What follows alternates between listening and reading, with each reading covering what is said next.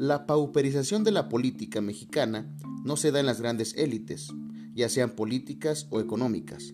No, no se da en las cúpulas partidarias, en los liderazgos corruptos ni en lo oscurito dentro de los poderes federales y locales.